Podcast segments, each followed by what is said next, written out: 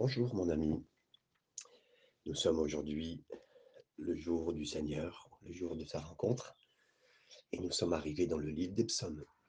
Après avoir lu le livre de Job, nous sommes arrivés donc le livre des psaumes, toute la partie poétique de la Bible, et on dit qu'il y a un psaume pour chaque soupir, 150 psaumes.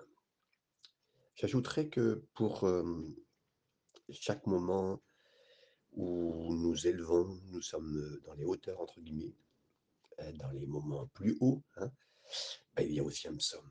Car ce livre qui est devant nous traite de tout, en fait, euh, ce qui peut arriver dans nos émotions humaines. Nous allons faire l'expérience de tout cela lorsque le psalmiste ouvrira, ou les psalmistes, c'est important de le, préciser, ouvriront leur cœur et révéleront leur âme avec ce qui leur arrive, ce qu'ils ont vécu spirituellement, ce qu'ils ont vécu aussi émotionnellement. Alors, le titre en hébreu, psaume, simplement va signifier pour nous louange. C'est un titre approprié parce que ce livre parle de louer le Seigneur dans toute situation, à chaque occasion c'est un livre qui nous donne non seulement euh, un encouragement, une exhortation à la louange, mais aussi une inspiration. On a besoin d'être inspiré pour louer. Mais aussi, on a besoin d'avoir des instructions sur la louange. Donc, les psaumes, c'est vraiment le, le manuel 2.0 pour la louange qui définit l'adoration. Par conséquent, si vous désirez savoir comment adorer le Seigneur, ce livre est fait pour vous sur mesure. Beaucoup de gens pensent que les psaumes sont simplement une curiosité historique euh, sur la façon dont l'ancienne culture hébraïque judaïque adorait Dieu. Non, je crois qu'au lieu d'être une explication théologique de l'expression euh, historique, non, c'est vraiment une image actuelle de la puissante louange très pratique. Si vous parlez de chanter des chants, donc de lever les mains, de, de vous mettre à genoux dans l'adoration, vous devez comprendre que c'est les choses que le Seigneur vous demande. Mais certains vont dire, ah, me mettre à genoux en plein culte, en plein moment d'adoration avec tous les frères et sœurs, lever les mains, ah, c'est pas mon style, même me mettre face contre terre comme David le fera. C'est pas du tout mon style. Je comprends, mais Dieu ne m'a pas sauvé, moi, toi, pour te garder tel que tu es. Le Seigneur veut élargir et m'élargir pour me rendre différent de ce que je serais si j'étais sans lui. notre époux, Jésus, désire que nous apportions vraiment de la passion, dans la vie qu'on a avec lui. C'est, c'est un peu ce qui apporte vraiment la différence entre un, couple qui peut vivre la nonchalance, la routine, l'habitude. Et puis, les psaumes seraient un peu comme un livre de, d'adoration ou d'amour, mais passionné. Apporte une passion dans notre relation, relation avec lui. Donc le livre des psaumes nous permet, à vous et à moi, de faire exactement cela, d'entendre le cœur de notre Seigneur, exprimer notre amour d'une manière qui lui plaise. Et donc, souvent, on a dit, ben oui, j'adore le Seigneur de tout mon cœur, mais bon, voilà, je veux pas. Alors que les psaumes, et on le sait, par exemple, David venait jusque le mur des lamentations, comme on le voit aujourd'hui. Euh, certains euh, juifs qui vont adorer devant le mur des lamentations, qui font des allers-retours devant, derrière, comme ça. C'était aussi une posture que que de David avait quand il adorait Dieu. Et donc, toutes ces postures sont, sont écrites dans la parole de Dieu. Elles nous enseignent comment prier en nous mettant à genoux, en levant les mains. J'élèverai mes mains en ton nom. Euh, toutes ces choses qui nous montrent bien, oui, vraiment comment adorer. Euh, même face contre terre, s'il le faut, euh, de tout notre cœur, par des chants, par la musique, par toutes sortes d'instruments. Rien ne nous arrêtera. Et ce livret-là, ça transmet, ça entend le cœur de notre Seigneur, ça s'exprime plus que moi je l'aimerais, mais comme ça lui plaît. Et donc, je vous mets au défi d'appliquer les psaumes directement à votre propre vie, de vraiment de dire oui, Seigneur, comme tu veux que je le fasse, euh, je le fais. Et lorsque vous voyez le psalmiste crier vers le Seigneur, faites de même. Quand il se tient dans la crainte du Seigneur, mais tenez-vous dans la crainte du Seigneur. Quand il se prosterne face contre sol, rejoignez-le. En d'autres termes, je vous mets au défi d'être un exécutant de la parole, de faire exactement ce qu'elle vous demande, plutôt que de dire Ah ben oui, euh, Seigneur, j'élèverai mes mains en ton nom, puis on, laisse nos mains, contre notre corps. Pas du tout. Non, non. C'est pendant qu'on fait ces moments et qu'on a nos moments de dévotion avec le Seigneur, on pourrait se retrouver à plier le genou, à lever les mains, à crier de joie, et même, comme il est dit dans certains psaumes, à danser. Et vous pourriez euh, vous trouver vous-même à être agrandi, élargi, et à vivre quelque chose de plus grand comme vous ne l'auriez peut-être même jamais pensé. Et le Seigneur désire être adoré. C'est un livre même d'exercice sur l'adoration, qui n'est pas seulement un recueil de cantiques de la Bible, mais le livre de lui. Vous voyez, il y a 219 citations de l'Ancien Testament dans le Nouveau Testament. Hein, il y a 219 versets quelque part au passage qui sont utilisés dans le Nouveau Testament. 116 ben, sont liés au livre des psaumes. Donc beaucoup de prophéties sur la première, seconde venue de Jésus. Et les évangiles nous disent que Jésus est allé à la montagne pour prier. Hein, mais les psaumes nous disent ce qu'il a prié. Donc c'est extraordinaire de voir exactement ce que Jésus a vécu et les psaumes sont là pour ça. Les évangiles nous disent que Jésus a été crucifié, mais les psaumes nous disent ce qu'il pensait pendant qu'il était à la croix. Les évangiles nous disent qu'il est retourné au ciel, mais les psaumes nous disent ce qu'il a fait au ciel. Ces psaumes, il faut savoir que les deux livres les plus, les plus lus dans l'Ancien Testament en général sont les psaumes et les proverbes. Alors, ces psaumes ont été écrits par différents euh, écrivains humains, mais inspirés par l'esprit. Vous auriez pensé que c'était que David? Non, pas du tout. David, le, ce psalmiste, ce berger, ce roi, a écrit 73 euh, des 150 psaumes, et peut-être jusqu'à 30 autres, on ne sait pas, parce qu'effectivement, ils ne sont pas clairement identifiés par lui comme il le faisait. Ensuite, il y a les fils de Corée qui écrit qui en écrit 11, chacun, euh, Azaph, qui en écrit 10 aussi, Ézéchias, qui, a écrit, euh, en a écrit deux, Azaph, Eman et Moïse, qui en a écrit chacun. Donc, euh, on a un peu le, spectre de tous les écrivains,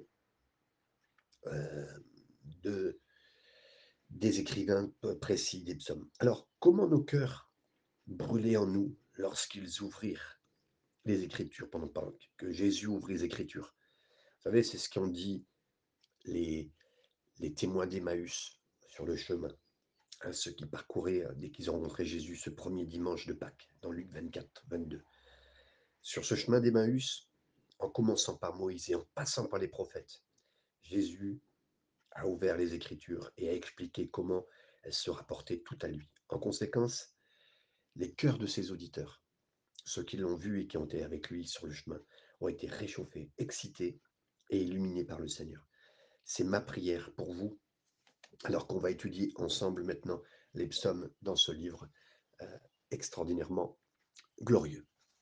Le psaume premier, on va commencer par ce premier psaume, bien sûr, avec euh, ce merveilleux commencement qui commence ce verset 1 qui dit Heureux l'homme qui ne marche pas selon le conseil des méchants, qui ne s'arrête pas sur la voie des pécheurs et qui ne s'assied pas en compagnie des moqueurs. J'aime tellement voir que ça commence le livre des psaumes d'adoration, de louange par le mot heureux. Waouh Être heureux. Et c'est le même mot que, que béni. C'est vraiment le plan du Seigneur, mes amis. Des fois, on se demande c'est quoi le plan de Dieu, c'est quoi le plan de Dieu, mais c'est qu'on soit heureux. Heureux celui, béni est celui.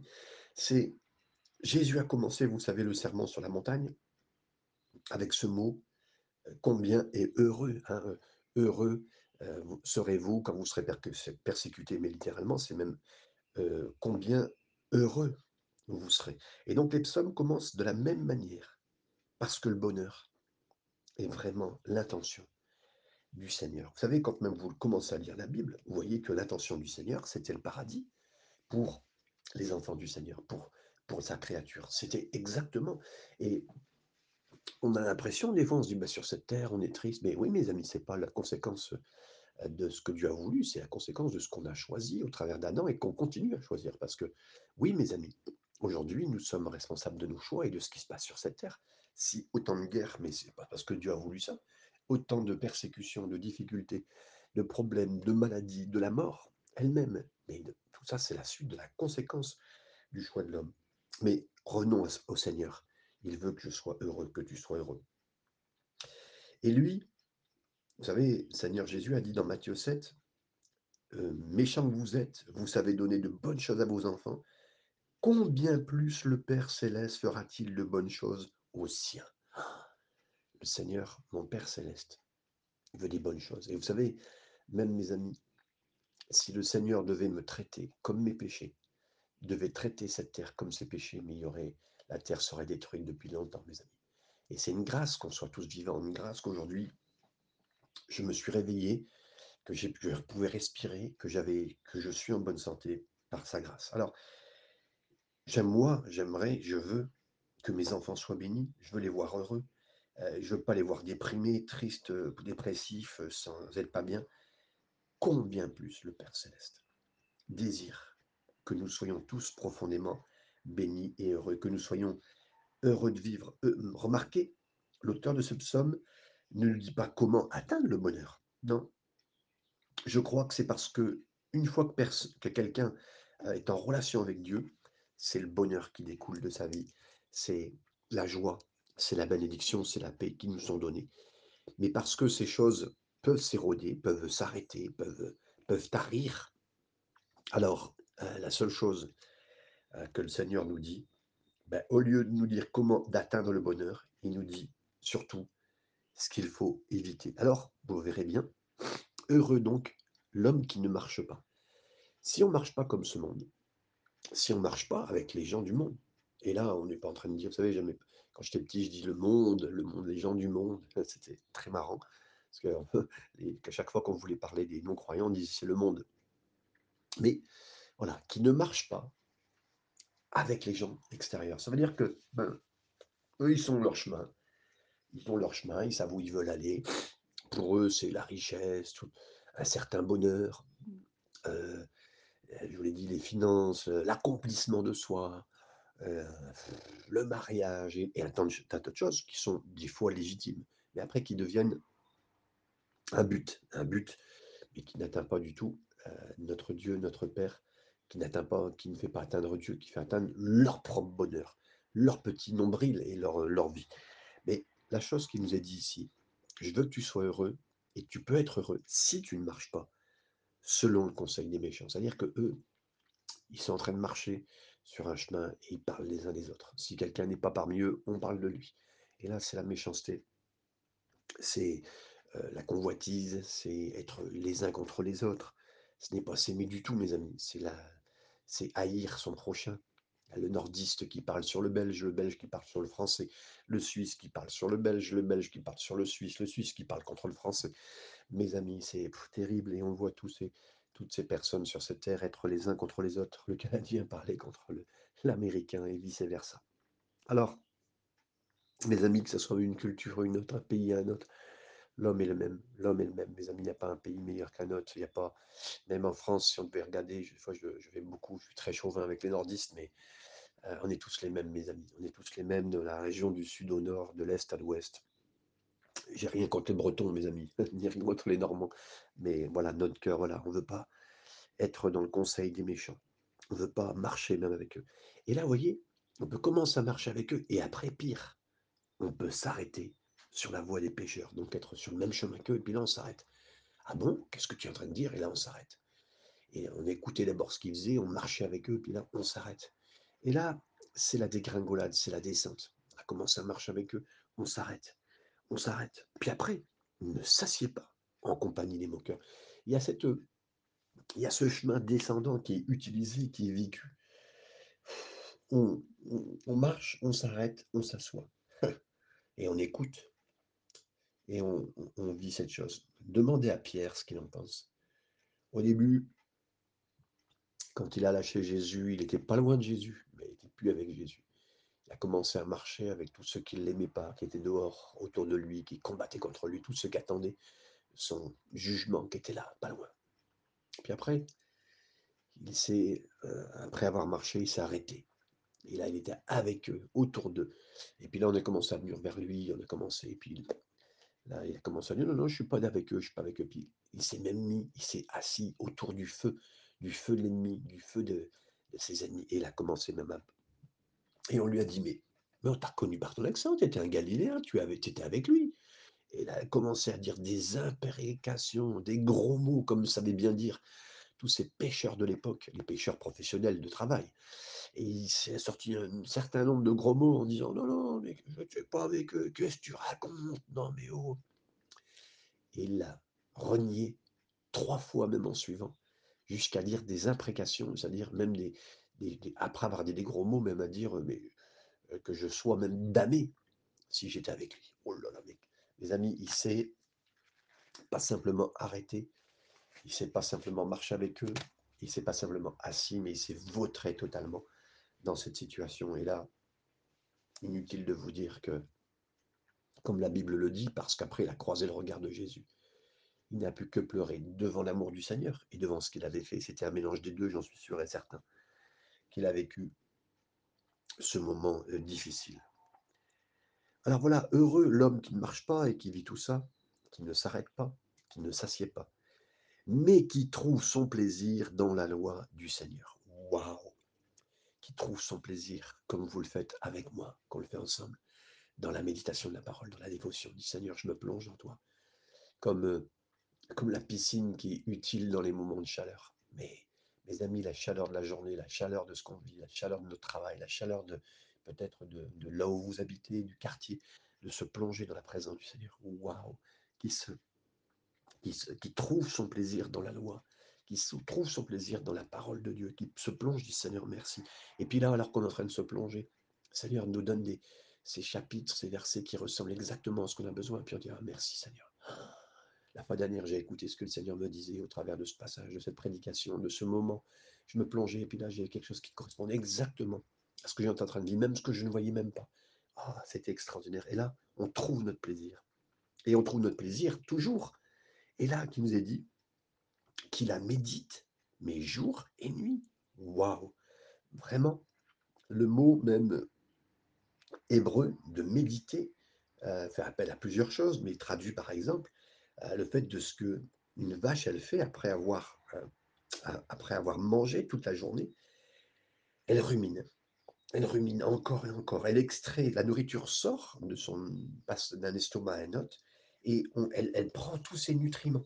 En d'autres termes, méditer, c'est prendre une partie de la parole de Dieu jour et nuit, se rappeler. Ok, le Seigneur m'a dit ça. Oh Seigneur, tu veux que je sois heureux.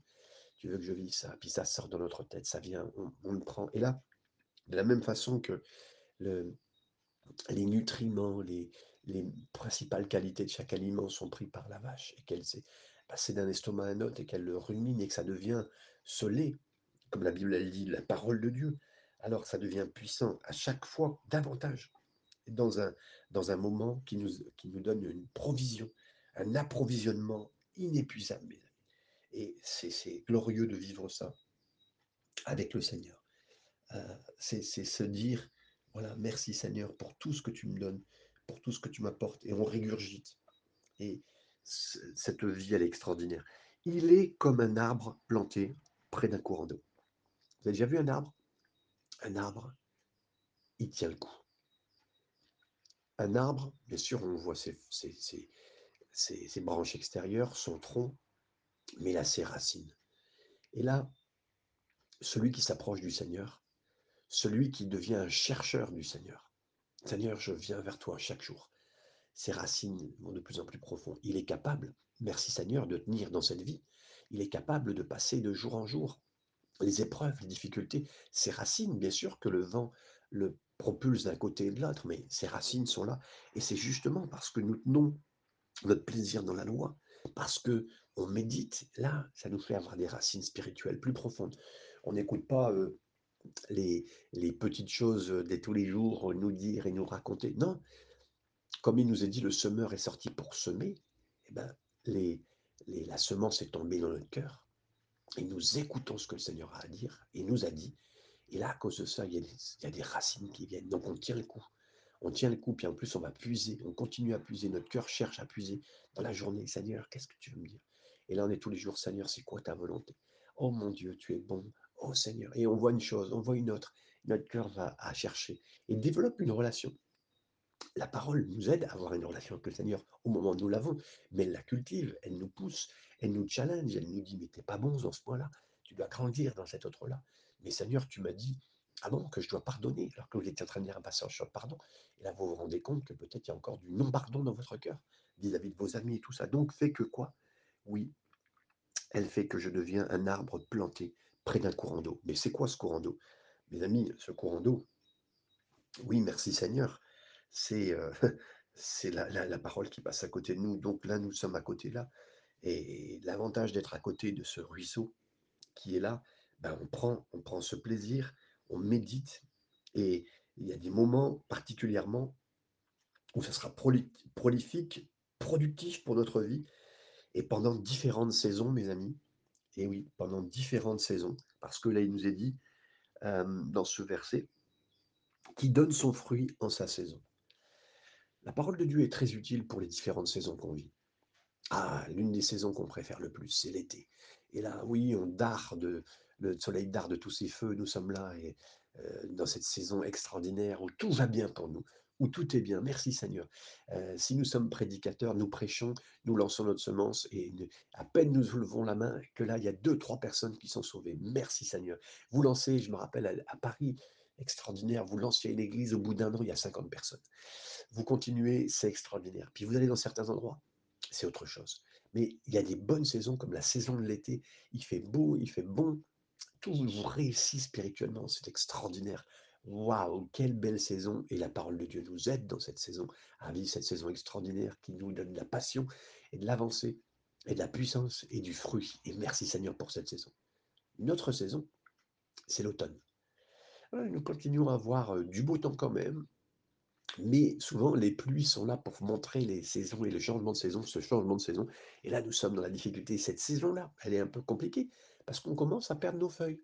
On commence à perdre un petit peu, vous savez, et puis les feuilles dans la parole de Dieu, c'est ce que Jésus ne regarde pas toujours. Les feuilles, au, au lieu de la parole de Dieu, ça peut être la religiosité. On a une vie avec, avec Dieu, et heureusement que des fois, en été, les, les feuilles sont là parce que elles, elles nous protègent de la chaleur très forte. Mais les feuilles dans la saison de l'automne, elles sont difficiles parce qu'elles se perdent. Mais donc aux yeux de Dieu, euh, toute la sève, quand elle part vers les feuilles, Dieu n'est pas très pour.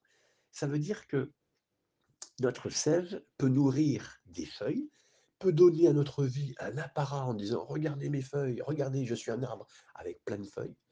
Dieu n'est pas intéressé par notre vie religieuse, par les extérieurs que nous avons, si nous adorons bien d'une certaine façon, ceci, cela. Non, non, non, non. Aux yeux de tous, c'est un point. Mais quand on perd nos feuilles, c'est ce que Dieu veut, parce que la sève doit se diriger vers une seule chose. Nourrir le tronc qui va générer et grandir, et ensuite vers les fruits. C'est exactement ce que Dieu veut. Donc si Dieu coupe les feuilles, ou laisse, les laisse tomber dans cette saison où c'est plus compliqué pour nous, que toute notre vie extérieure que nous montrons aux gens est un peu plus dure à vivre, cette vie-là. C'est que Dieu veut que nous soyons dans l'essentiel. Et l'automne est essentiel dans nos vies. Quand on commence à perdre euh, ce que nous pensions qui était important dans notre vie chrétienne, Dieu nous amène à l'essentiel. C'est l'automne. Après l'automne, les amis, c'est l'hiver. Là, mes amis, c'est très difficile à vivre. Ça gèle. Il n'y a plus une seule feuille, ou très peu, il y en a qui restent. Mais là, on perd tous ces feuilles. Il n'y a pas de fruits.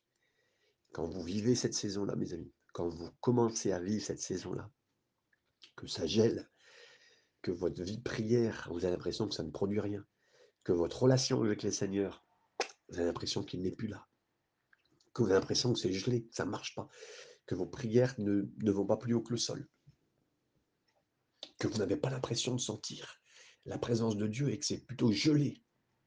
Vous me disiez, mais Seigneur, t'es où?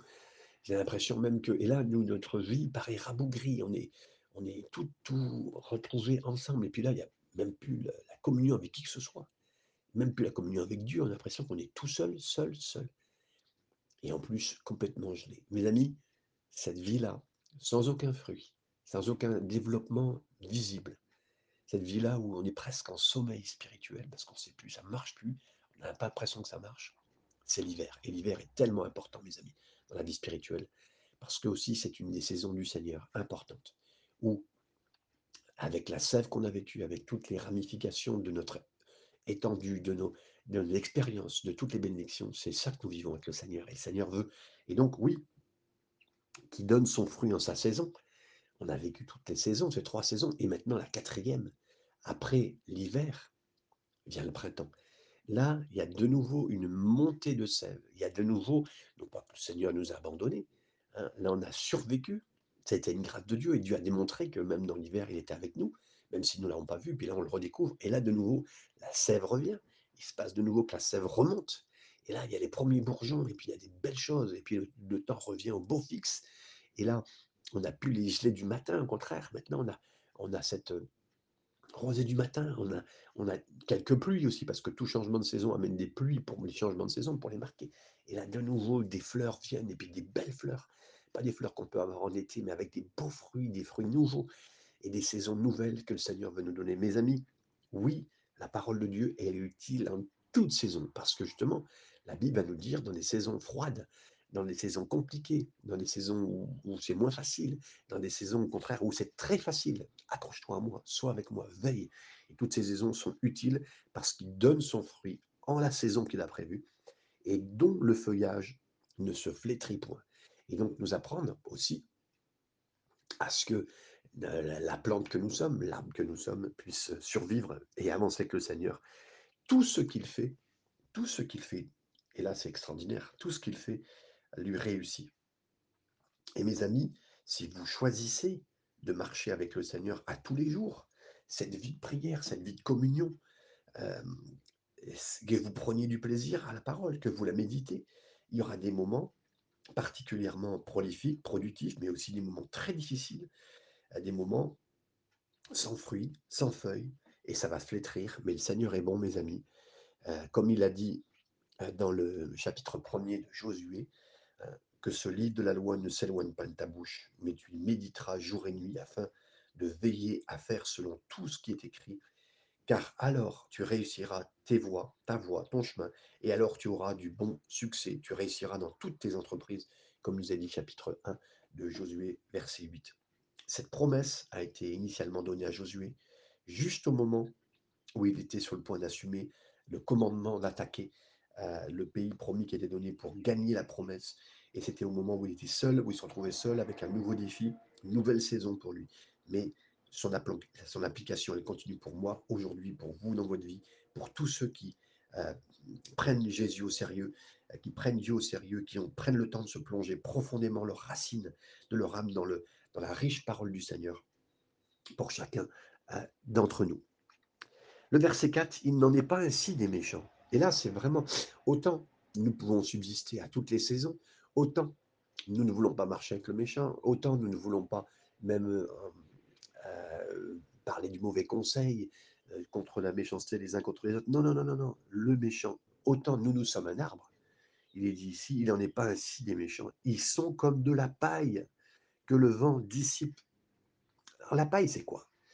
La paille, c'est quand vous avez pris cette petite branche avec un épi de maïs dessus, dès que le maïs, le fruit est retiré, et c'est souvent dans un vent, vous savez, euh, euh, ce qu'on appelle, euh, Jésus a dit à un moment, Satan t'a réclamé par la pierre, hein, il, a, été réclamé comme le, fruit, la graine est réclamée quand on l'a lancé dans le vent. À l'époque, pour récupérer un épi de maïs, on le récupérait, on le retirait, et puis on le secouait, on le secouait, on le secouait pour récupérer le fruit. Et donc, euh, il y a des moments de notre vie, on est secoué. Et donc, euh, les images qui s'étaient données agriculturales, agriculturelle a été donnée par Jésus pour bien comprendre. Et là, ce qui restait, quand le fruit était parti, qu'est-ce qui restait La tige et plus rien. Elle été coupée de la terre, elle avait même plus de fruits, elle n'était pas utile du tout.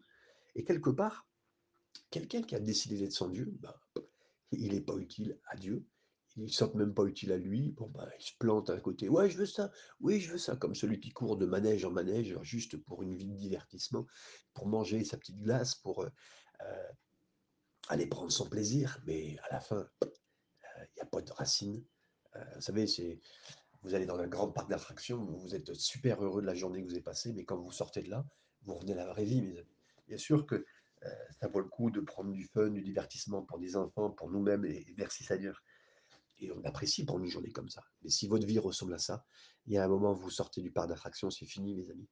Et là, cette vie, euh, le diable fait croire qu'il veut nous, exciter, nous passer des, points, mais voilà.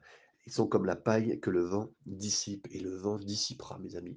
Les situations, les problèmes, la mort, la fin de la saison, la fin de la vie, euh, l'âge auquel on arrive, et, on le voit, des gens de, à partir de 80 ans, 90 ans, c'est fini, mes amis, et bien plus tôt, bien sûr, mais voilà, c'est l'âge normal. Et puis, il y a le vent qui amène tout ça, le vent de la difficulté, le vent de l'âge, le vent des tribulations, et puis des problèmes, et qu'on voit aujourd'hui, la fin des temps.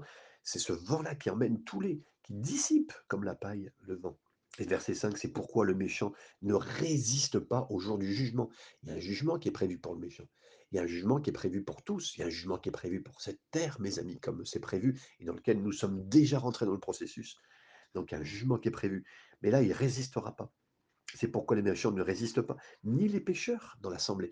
Autant il y a le jour du jugement qui fait que, mais le pécheur, le pécheur qui veut rester pécheur, mes amis, pas le pécheur qui veut être sauvé par grâce, c'est différent. On reste des pécheurs, mais on est sauvé par grâce. Et celui qui est pécheur et qui veut rester pécheur, lui ne résistera pas dans l'assemblée, dans l'église.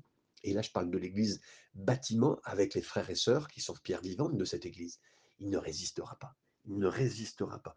Quelqu'un qui est, pécheur, ben, si la parole de Dieu est prêchée, il ne voudra pas rester, parce que ça ne correspond pas. Ce n'est pas son cœur. Il pourra essayer de faire croire que, mais il ne résistera pas. Je finis avec le dernier verset, verset 6. Car l'Éternel connaît le chemin, la voie des justes.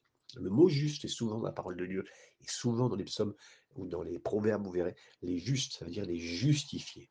Ceux qui ont été justifiés en Christ. Et là, bien sûr, on parle de l'Ancien Testament, l'Ancienne Alliance, mais on parle des justes, des justifiés et la voie des pécheurs mène à la ruine. La voie, le chemin des pécheurs, c'est il y a un seul, chemin pour eux, c'est le chemin de la, ruine qui peut prendre différents passages. Hein. Ils ont dit, oh ben, j'ai pas le même chemin que les autres, hein, moi je suis différent. Oui, oui, d'accord. Mais tout leur chemin, eux, mène à Rome, à ce Rome-là, à cette difficulté-là, à la mort. Alors que nous, on a un seul chemin, c'est Jésus. Il n'y a qu'un seul chemin vers Dieu, c'est par vers le Père c'est par Jésus-Christ. Il a dit, je suis le chemin dans Jean 14, je suis le chemin, je suis la vérité, je suis la vie, et je passe moi pour aller au ciel, c'est ma seule solution.